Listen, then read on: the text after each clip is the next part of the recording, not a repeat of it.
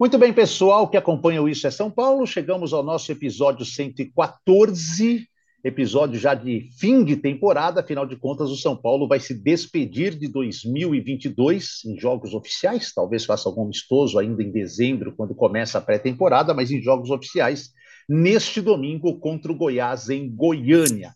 A gente vai falar um pouquinho aí do que o São Paulo precisa para um verdadeiro milagre acontecer e ele ainda chegar à fase de grupos da Libertadores um pouquinho de tudo que aconteceu, principalmente na última terça-feira, é, depois do jogo contra o Internacional, quando o São Paulo sacramentou a sua ida para a Sul-Americana, basicamente, a não ser que venha esse milagre, e também tivemos uma reviravolta em relação a Rogério Ceni no comando da equipe. E para isso, pela última vez no ano, porque ela vai partir para o Catar, ela nem estará no Brasil quando o São Paulo se despedir. Aline Fanelli é quem está com a gente no episódio 114 do Isso é São Paulo. Malas fechadas, tudo pronto, Aline? Oi, Edu, tudo bem? Para quem acompanha a gente aqui no IESP, no Isso é São Paulo, minha última participação de malas prontas. Falta o famoso só fechar. Não tem aquela coisa no jogador que é o falta assinar? Para mim é falta fechar. Para poder viajar e me despedir dessa temporada brasileira, ao menos, né? Porque a temporada vai terminar lá. No Catar, com toda certeza. E você tomar acompanha aí todos os jogos, inclusive uma grande final aí envolvendo a nossa seleção, a seleção brasileira. A sua temporada no, no, no, no futebol nacional, digamos assim, né? Terminou na terça-feira, estávamos juntos lá no Morumbi, naquela derrota para o Internacional. Sim. Acho que do jogo a gente não tem que falar muita coisa. É, a única coisa, assim, que se o São Paulo tivesse empatado, só para dar um resumo depois da rodada completa, estamos gravando na quinta-feira à noite, já com todos os resultados consumados aí, né? Se o São Paulo tivesse empatado, ele continuaria em 11 lugar, como está neste momento, mas dependeria de menos resultados, assim, não poderia, por exemplo, com vitória e empate do Botafogo e chegar. Como ele perdeu, não somou nenhum ponto, ele vai precisar ir de derrota do Botafogo, empate do América, empate do Fortaleza. Agora, se tivesse vencido o Inter, o São Paulo só dependeria dele na última rodada contra o Goiás para chegar à fase preliminar da Copa Comebol Libertadores. Mas o que chamou a atenção naquele jogo, Aline, não foi nem o fato de São Paulo ter perdido, ter mais uma vez feito um jogo apenas regular e mal no segundo tempo, o próprio Rogério reconheceu. É, o que chamou a atenção foi que o Rogério chegou ao Morumbi meio que balançando em meio a comentários, especulações de que o ambiente dele no vestiário não estava legal devido à briga com o Patrick no jogo anterior no Rio de Janeiro diante do Fluminense e que a derrota poderia ser uma abreviação do trabalho do Rogério ou fechando a temporada e a participação dele contra o, o Goiás ou nem indo para Goiânia. E aí depois da derrota, quando todos ou a grande maioria esperava isso, vem o presidente Júlio Casares e dá uma carta branca mas branca, limpinha para o Rogério praticamente fazer o que ele quiser e permanecer na próxima temporada. Pelo menos foi a minha interpretação naquela coletiva, Aline. Foi a minha também, Edu, mas eu acho que, na verdade, carta branca ele sempre teve ali, né? É, eu acho que ele é sempre muito consultado e muito ouvido com relação a tudo. Eu acho que a reformulação no elenco ela é necessária, ela é importante, mas eu acho que o trabalho do Rogério ele tem críticas também, é, principalmente em algumas escolhas nas partidas recentes, em alterações. É, a gente sabe que o São Paulo tem muito desfalques, jogadores que foram para o departamento médico agora nessa reta final, e nem sinal de que voltariam e não vão voltar até que acabe o campeonato. Então, eu acho que tem um conjunto de responsabilidades aí, como o Ivan Drago gosta de dizer, responsabilidades divididas. E tem muita responsabilidade da diretoria também. Eu acho que a gente pode falar, é, eu lembro do discurso do Casares quando ele foi eleito, de que a ideia era minimizar os erros na contra, nas contratações, né? Então, era essa a ideia, muitos jogadores não deram certo. Bom, essa temporada foi uma temporada de muitos que não deram certo. Mas assim, muitos. 76 jogos, Nicão participou de 32 e não terminou nenhum deles. O Alisson fez 35. O André Anderson chegou em abril e jogou 12 vezes. O Andrés Colorado, muito mal. Então, assim, se a tentativa deles era minimizar erro nas contratações, eles precisam refletir um pouquinho, porque isso não aconteceu em momento nenhum. Quem deu certo foi o Patrick, que acabou se desentendendo com o Rogério e tendo esse atrito. Então, assim, acho que todo mundo ali precisa de uma reflexão. Até volto a dizer aqui o que a gente conversou aquele dia depois da coletiva. A gente não tem oportunidade de fazer pergunta para o presidente, só para o Rogério. E o presidente falou claramente em mais de um momento em intervenções no elenco.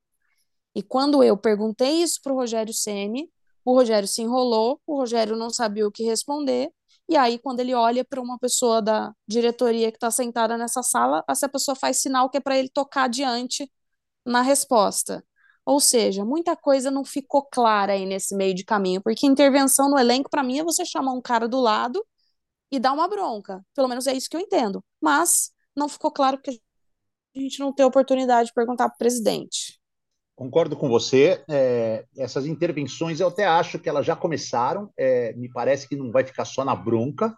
Acho que vai ser numa filosofia, pelo menos o que me passaram aqui na reunião do dia seguinte, que o Casares falou que íamos ter uma reunião, Casares falando, né? Não eu, Casares, vamos ter uma reunião, tudo mais. No dia seguinte, essa reunião aconteceu.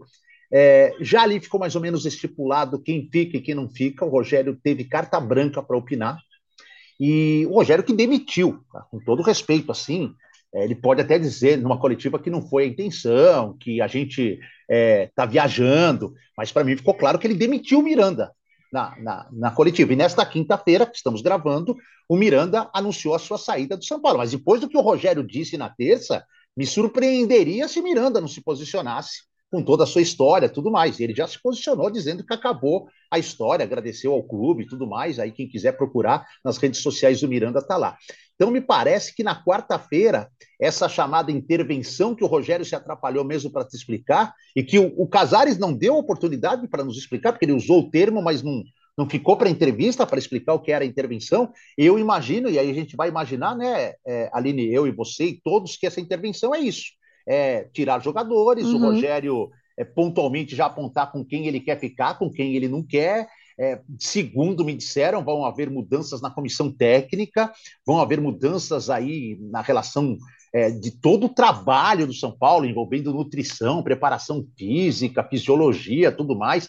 Parece que o esquema será mais rígido. Tudo de novo? Tu é, mas assim, mudar não só peças, é, não pessoas, talvez as pessoas mudem pouco, mas mais cobrança, mais rigidez em tudo.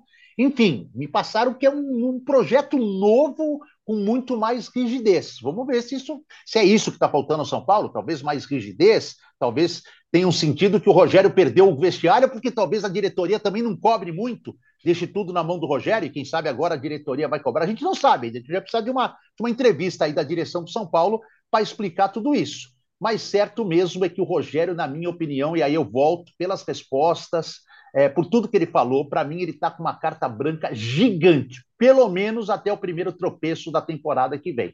Vamos ver como vai ser. Ele garantiu que da parte dele não haverá problema, ele vai é, estar em janeiro comandando a pré-temporada. O primeiro desafio é o Campeonato Paulista, a não ser que o São Paulo consiga o milagre de ainda ganhar essa vaga de de fase preliminar da Libertadores, e depois eu vou explicar aí a matemática para essa última rodada. Acho que não. É, eu também acho que não, mas assim, matematicamente existe ainda, né, Aline? Até vou aproveitar. Né? O parênteses é o seguinte: ó, São Paulo precisa primeiro vencer o Goiás, que já não é lá uma missão muito fácil para o São Paulo. O São Paulo está muito desfalcado, Uhum. É, e o Goiás também está com os desfalquezinhos, teve jogadores expulsos tal. O Goiás briga por quê? Briga para desbancar o Santos da Sul-Americana. A diferença é de um ponto. Se o Goiás tiver um resultado superior ao Santos, ele será o último da Sul-Americana e o Santos fica fora. Então há um objetivo em jogo para o Goiás nessa partida. Então, condição primeira, Aline, vencer o Goiás. O que, que você acha? Fácil ou Sim. difícil essa primeira? Acho difícil, Edu. E, e eu acho preocupante, porque assim, nessa sequência dos quatro últimos jogos, no primeiro turno, o São Paulo não conseguiu vencer ninguém. Foi 0 a 0 com o Galo. É, aí veio quem depois? Fluminense. Fluminense. 2x2. 3x3 Inter e 3x3 Goiás. Isso, exatamente. Foram até bons jogos então, assim, São Paulo, não... né? É, é, até bons jogos, foram, mas, foram bons. É, mas a defesa estava falhando demais naquela época, né? É, então, assim, não conseguiu vencer nenhum desses adversários no primeiro turno e tá pior agora no segundo turno, porque perdeu do Fluminense e perdeu do Internacional. Então, acho que vai ser muito muito complicado. Eu acho que vai sim ter muita gente ali de fim de festa, sabe? Ah, último jogo e tal. É, eu acho que essa primeira missão, ela já é 70% difícil. Agora eu vou te dar as outras, e aí você analisa. É, o, o principal rival hum. do São Paulo nesse momento é o Botafogo, porque o Botafogo tem dois pontos a mais e com um empate, mesmo que o São Paulo chegue à mesma pontuação, a diferença de número de vitórias é gigante. Então, um empate do Botafogo já tira o São Paulo. Só que o Botafogo. E assim, Edu. Oi. Pode falar. Vale só a gente frisar que agora é só uma vaga. Então, são quatro times para uma vaga. Exatamente. O Botafogo é o principal. Ele é o oitavo colocado hoje, com dois pontos à frente. Só que, assim, o jogo do Botafogo se tornou meio complicado, Aline, porque é o seguinte: vai ser o Atlético Paranaense em Curitiba, e o Atlético está correndo risco, se não ganhar a partida, de ir para a pré-Libertadores, perder aquela vaga que era quase certa na fase de grupos. Isso atrapalharia demais o planejamento do Atlético. A gente sabe disso. O Atlético é um time que gosta de fazer uma pré-temporada longa, nem dá muita atenção ao campeonato local, o paranaense. E, e ir para pré significa já ter jogo no começo de fevereiro, jogo importante, decisivo. Então, para não depender do resultado do Galo, que é o sétimo colocado, o Atlético precisa vencer o Botafogo. Você acha a missão do Botafogo pior ou melhor que a do São Paulo? Não, eu acho a do Botafogo pior, mas eu tô revendo aqui, eu falei besteira. Não, é não? aquilo, não. O São Paulo é que só tem chance de chegar ao oitavo lugar. Isso, isso. Porque é. Botafogo pode passar o Atlético, então é isso. É, mas é, é a vaga Paulo que, nós só tem chance de chegar na última vaga. É, o que a gente está falando é sobre o São Paulo, né? Essa última vaga. Para o São Paulo, para os demais, o Isso é Botafogo, lá, os caras que discutam isso aí. Nós estamos discutindo a nosso São Paulo aqui no Isso é São Paulo. Bem, então você acha mais difícil o Botafogo também ter um resultado contra o Atlético lá, mesmo um empate? Ah, eu acho mais difícil, Edu. Eu também, eu também, eu concordo. Que que você acha? Eu acho que o Atlético Paranaense vai jogar sério, forte. Felipão vai querer encerrar a sua carreira como técnico com uma vitória. É, e colocando o Atlético na próxima Libertadores, fase de grupos, eu acho que o Botafogo tem uma missão bem difícil, tão difícil ou mais que a do São Paulo. E agora vamos para os outros dois jogos. O Fortaleza virá Santos pegar o Santos. Precisa pelo menos empatar para o São Paulo poder passá-lo. E, e para mim, o jogo que, que é aquele que vai complicar o São Paulo é América Mineiro e Atlético Goianiense em Minas. Porque, vamos lá, o Santos precisa da vitória contra o Fortaleza para não correr risco de perder a vaga na Sul-Americana. Eu até acho viável o Santos complicar para o Fortaleza e conseguir a vitória, ou pelo menos um empate. Eu não acho que o Santos, mesmo com a derrota que teve aí a cachapante para o Botafogo 3 a 0 acho que o Santos vai querer garantir pelo menos essa vaga na Sul-Americana, então acho que o Santos vai dar uma complicada no Fortaleza, embora o Fortaleza esteja numa situação melhor. Agora o América com o quase 99,8% rebaixado Atlético Goianiense em Minas, acho que só uma zebra, viu, Aline? Tudo bem, o Atlético ainda tem o que, por, por, por o que brigar, mas acho pouco provável. Para mim, aí nesse jogo é que reside o maior perigo para o São Paulo. É, eu concordo com você. Eu acho que a, vida tá um pouco mais fácil para o América Mineiro. E se o América ganhar, independentemente de Botafogo Fortaleza, se o América ganhar, o América tá lá dentro. Isso, é, exatamente. Então vamos, vamos ver. Eu acho que é assim, o São Paulo tem que fazer a dele, tentar se despedir da melhor maneira possível, tentar, quem sabe, subir uma ou duas posições aí na tabela, terminar em nono, para ganhar uma graninha um pouquinho superior e aí deixar correr. Se de repente der tudo certo, vai o Atlético Goianiense complicar o América, o Santos complicar o Fortaleza e o Atlético Paranaense ganhar do Atlético do Botafogo, aí, aí eu vou falar, tem que acender vela para todo mundo até o final do ano. É um caminho de velas Mas, do Edu, Brasil até Catar, viu, o Aline? Eu acho que a grande questão é: o São Paulo merece ir para a Libertadores? Essa é uma boa questão. E eu vou devolver com uma outra pergunta. Será que o São Paulo quer ir para essa primeira eliminatória de Libertadores? Que se ele perder, ele não vai nem para a Copa Sul-Americana, ele jogará só duas partidas internacionais e ficará, caso ele caia, sem mais nada até o final do ano? Ou será que não é melhor garantir a Sul-Americana, que pelo menos você tem seis jogos garantidos? Devolvo a pergunta para você. E tem um outro fator também nessa pergunta, né? Porque o Rogério falou na entrevista coletiva que só tem duas opções para o ano que vem. Ou montar um time mais modesto e ser realista com o torcedor, ou montar um time forte que vai brigar desde que chegue investimentos. Diante de tantas saídas no elenco, eu não vejo o clube com condições financeiras de suprir todas essas ausências com contratações de alto nível. Concordo? Concordo. E, e para a então... primeira, primeira fase, Aline, vamos, imagi vamos imaginar, eu vou trabalhar com milagre em cima dessa sua colocação. Vamos imaginar que o milagre aconteceu. O São Paulo, é, teoricamente, investiria mais se tivesse garantido a Libertadores do que a Sul-Americana. Só que, como ele tem que passar por três fases eliminatórias até chegar na fase de grupos, provavelmente ele não vai investir tanto, ele vai ficar ali no que precisa para repor as saídas e vai especular e passando de fase em fase até chegar na fase de grupos. Aí talvez garantido na fase de grupos, com uma certeza que vai receber uma quantia de dinheiro X da Comebol, ele possa fazer mais um ou dois investimentos um pouquinho acima daquilo que, que a gente imagina. Mas será que vale esse risco, Aline? Será que vale tentar ir com esse time esse time atual talvez mais desfalcado com tantas saídas e, e, passar aí por, mesmo que seja um adversário desconhecido da América do Sul, mas tem viagem, tem um monte de coisa, pré-temporada fica pela metade. Será que vale a pena? E assim, o Rogério vai meio que começar um trabalho do zero de novo, né? Com tantas saídas, mudança de perfil do elenco, tudo que for atrás de contratações. Então, não sei, Edu, não, não sei, eu acho que não vale a pena não nesse sentido, de, de, todos esses pontos que a gente colocou. Talvez valha ficar com uma sul-americana e aí ganhando a grana, passando de fase, avançando, como foi mais ou menos esse ano, que ninguém talvez esperasse que tivesse esse caminho até uma final. Eu acho que é a, a melhor pelo cenário que a diretoria tem apresentado. Além do que, eles disseram que eles vão dar andamento nas contratações só depois que eles pagarem que eles estão devendo, né? Me lembro muito bem que Carlos Belmonte disse isso. Agora a gente vai ver se é verdade. É, ficaram de pagar até o final do ano esse, isso que resta. Vamos ver, né? Você vai ter dinheiro. Esse, esse, esse final de ano é sempre o mais complicado, porque todas as cotas já entraram, tanto de patrocínio, como de competições, como de premiações, e você tem o acúmulo, além do salário vai, de novembro e dezembro, você tem o décimo terceiro, para pagar não só para jogador e comissão Sim. técnica, para o clube todo. Você tem menos entrada de dinheiro e muito mais saída de dinheiro. Será que vai sobrar nessa conta o que o Belmonte prometeu, que é quitar a dívida até 31 de dezembro, entrar o, o ano limpo, limpo, sem dívida nenhuma com o elenco? Não sei. Tenho, tenho, lá minhas dúvidas. Não quero ser pessimista, mas tenho minhas dúvidas. Aline, vamos falar um pouquinho dessas saídas, então, já para a gente caminhar para a parte final do podcast. É, Vamos. Vou citar aqui, vou citar aqui aqueles que já são, para mim, são certos. Né? O Miranda já se despediu, é, acabou sendo uma despedida. Eu não acho é, injusta a saída do Miranda. O Miranda rendeu muito abaixo essa temporada, na minha opinião, é, porque ele foi um gigante, né? Então, quando você tem um, um, cara com um currículo gigante, quando ele joga o comum, o normal, você acha que ele foi abaixo. Então, eu achei que ele foi abaixo.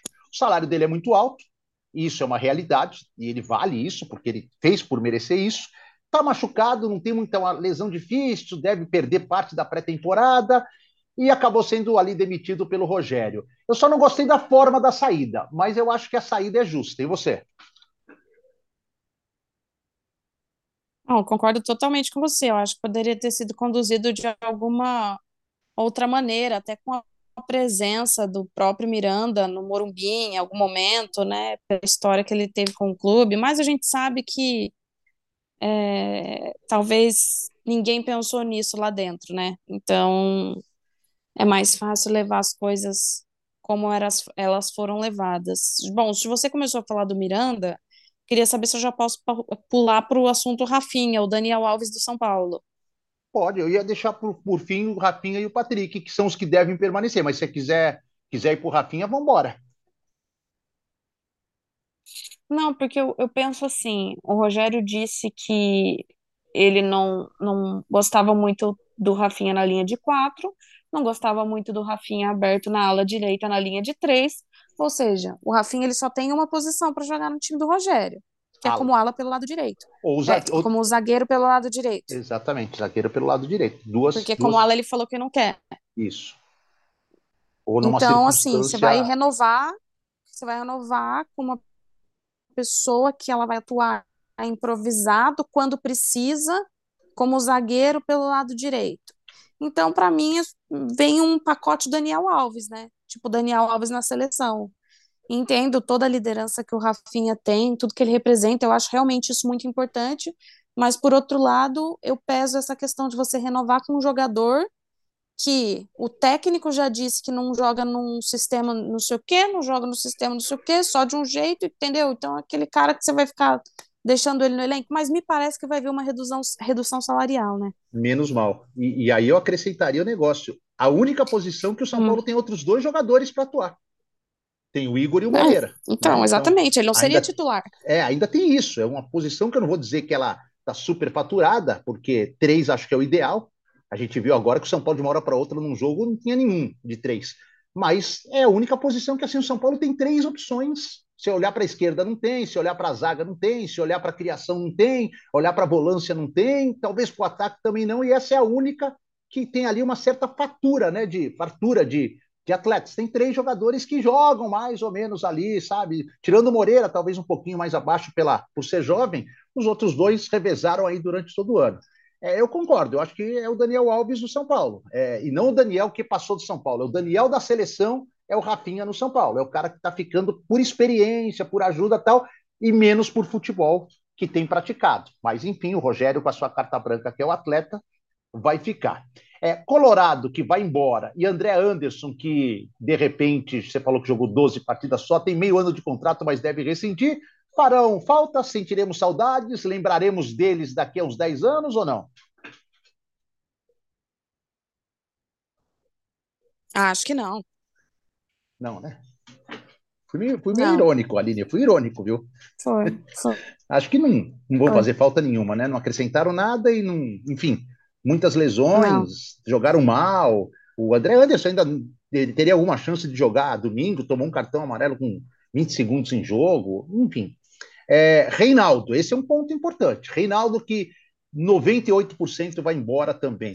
E aí, eu, eu, eu imagino, eu vou sentir falta do Reinaldo no São Paulo. Eu sei que ele é muito criticado, ele não é mais o mesmo do ano passado, do retrasado, mas o São Paulo vai ter que achar jogar. Eu acho que o Wellington sozinho não dá conta da lateral, não.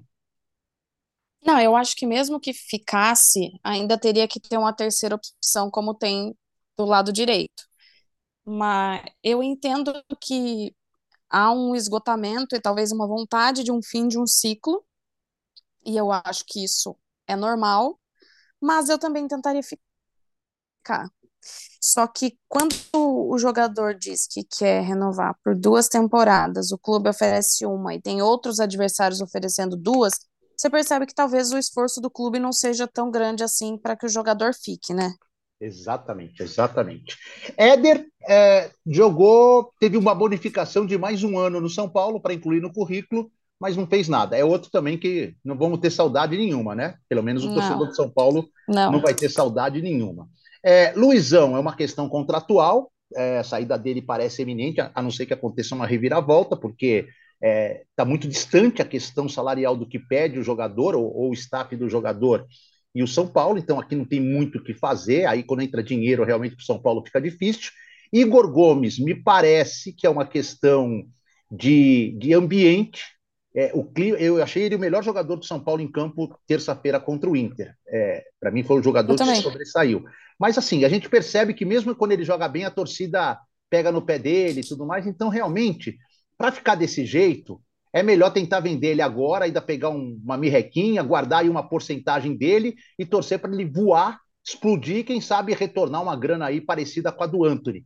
Não sei se vai chegar a esse ponto, mas acho que ficar do jeito que está, Aline, por mais que eu goste do Igor Gomes, acho que, a, que ele tem razão em querer em querer sair, não, não, há mais ambiente. Ele pode até começar bem o ano, jogar uma ou duas partidas. Aí a primeira que ele jogar mal vai pegar, todo mundo vai começar a pegar no pé de novo, tudo mais. Eu acho que é, que é também assim inevitável a saída do Igor Gomes.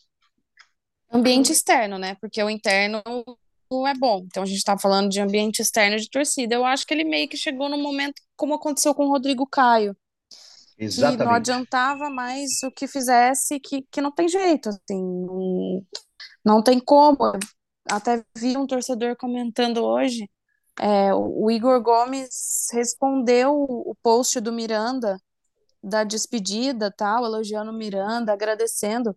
E a torcida pegando no pé dele ali, entendeu? Então, assim, eu acho difícil para ele. Acho que ele é um jogador importante de grupo, é uma boa opção. Também li um comentário esses dias de um torcedor que falava assim: ah, durante o ano ele sempre teve que ser o substituto de outros caras. Ele mal foi ele, porque ele sempre estava substituindo alguém. Exatamente. Isso faz muito sentido. Concordo. Eu acho que o caminho natural realmente vai ser a saída. É, Marcos Guilherme, é, tem gente colocando em dúvida a permanência dele. Eu, eu não consigo imaginar. Ah, ele, pelo ele, amor de Deus, é, né? Ele, ele não atingiu nem as metas que ele teria. O Marcos Guilherme, só se o Rogério tiver certeza. Ó, eu, eu só penso assim no Marcos Guilherme renovando o contrato numa condição. O Rogério tem certeza que o time do ano que vem vai ser a hipótese A, barato e sem investimentos. Aí você já fica com o cara que, que tá por ali, quebra um galho na lateral, é atacante. Fora isso, não vejo por que a permanência do Marcos Guilherme. Eu também não. E eu entendo assim que várias vezes ele atuou fora da posição dele, mas ele também atuou na posição dele e não fez absolutamente nada. Teve um jogo que ele perdeu um gol, eu não me lembro qual era o jogo, você lembra? Não, mas eu, eu tô, tá na cabeça a imagem, mas não, não lembra o adversário. É, então, eu acho assim, ele não fez absolutamente nada para continuar. Exatamente. Não Pelo atingiu... menos em campo. Não sei é, o que, que ele faz no treino. Exatamente, exatamente. Eu também não vejo por que ele ficar, em todo caso, só se for isso mesmo. São Paulo tem certeza que não vai contratar ninguém melhor que ele, então, já que tá, tem ele, fica com ele. E por fim, as, é, as duas últimas situações, né? É, Patrick e Nicão. Você já tocou no, nos números do Nicão. Eu considero também o Patrick é, o melhor reforço do São Paulo. Acho que o Ferrarese começou a dar uma resposta agora na reta final, mas não chegou próximo ao Patrick. É, o Patrick, o melhor reforço do São Paulo em tudo. E a gente acompanhou, né, ali, várias, ou pelo menos duas ou três entrevistas do Patrick com o Rogério na Sul-Americana. Um baita ambiente, um brincando com um, outro. Pareciam amigos de longa data lá na, nas coletivas do Morumbi, é, brincar a história de Tomagro, Togor, o Rogério brincava, o Patrick dava risada, brincava, e aí de repente explodiu essa briga no vestiário, confirmada pelo Rogério, o Patrick já pediu desculpas. Cara, que coisa para o São Paulo também, tem um pouquinho de azar em tudo isso. O melhor reforço tá meio que, por mais que o Rogério diga que está tudo superado, para mim sempre vai ter esse probleminha, vai, vai vir à tona em algum momento se o Patrick permanecer. Aline. E, e, eu acho que assim, tem dois lados errados. O Patrick errou na reação e tal, da maneira como tudo aconteceu, mas eu acho que o Rogério errou ao ir além e expor a história. Eu acho que ele não precisava ter chegado a esse ponto, ele poderia só ter falado, não, já foi resolvido internamente, já tá tudo certo, e não dar mais trela pro assunto. Eu acho que ele erra aí ao continuar, o que pode gerar uma insatisfação do atleta, já que isso estava resolvido, foi pedido desculpas, enfim. Então, acho que foi um pouco desnecessário. Mas eu concordo totalmente com você. O Patrick foi a melhor contratação, é o melhor ano da carreira do Patrick. Ele foi contratado do Inter por uma característica que o Rogério gostava e ele fez a melhor temporada da carreira dele no São Paulo.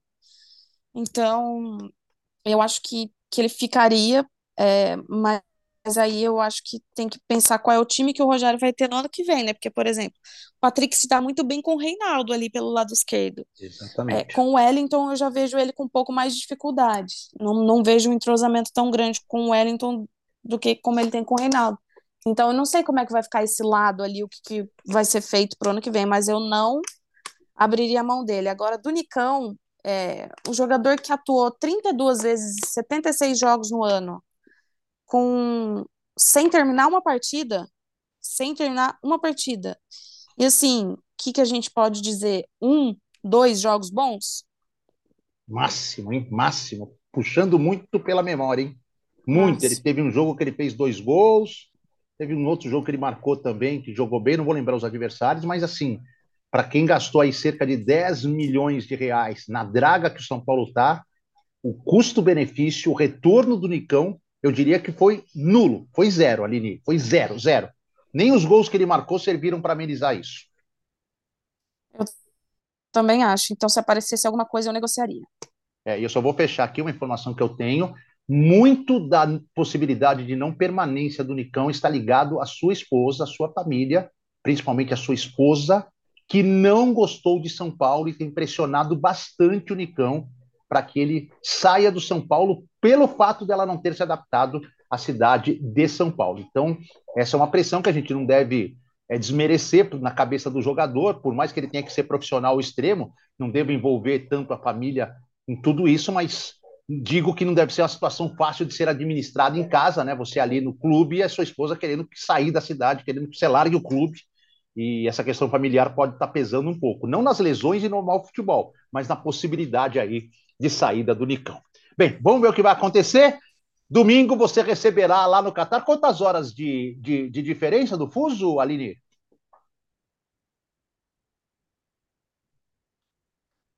Não, domingo eu, che... domingo eu chego em Turim, na em Itália. Turim? Quantos anos, quantas horas, desculpa, de, de diferença lá? Três, quatro horas para frente? Mais ou menos? Três quatro ou quatro? À frente. Quatro. quatro à frente. Quando for mais ou menos dez da noite, você estiver lá em Turim, tranquila, comendo aquela macarronada. Dormindo. Tomando, dormindo nada, comendo aquela macarronada, tomando aquele vinho italiano, mas você não vai para Turim para ficar dormindo, você vai aproveitar Turim.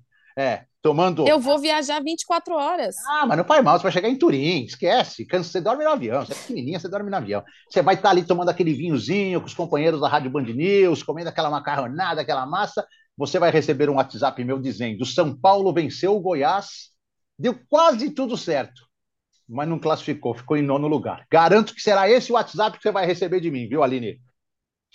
Tá bom, vou ficar esperando então você me passar as informações. Tá bom, então. Boa viagem, arrebenta na Copa do Mundo, boa cobertura. O Isso é São Paulo vai continuar por aqui pelo menos mais um episódio nessa temporada. Sem a Aline, ela não estará presente fisicamente, mas de coração sim. A gente vai falar um pouquinho na semana que vem sobre é, o final de temporada do São Paulo. E você que vai acompanhar a Copa do Mundo no rádio, vai ter a Aline Fanelli pela Rádio Band News, pelo Grupo Bandeirantes, na verdade, lá no Catar, primeiro em Turim, depois no Catar, acompanhando não só a seleção brasileira, como toda a Copa do Mundo. Arrebenta, Aline, boa viagem para você.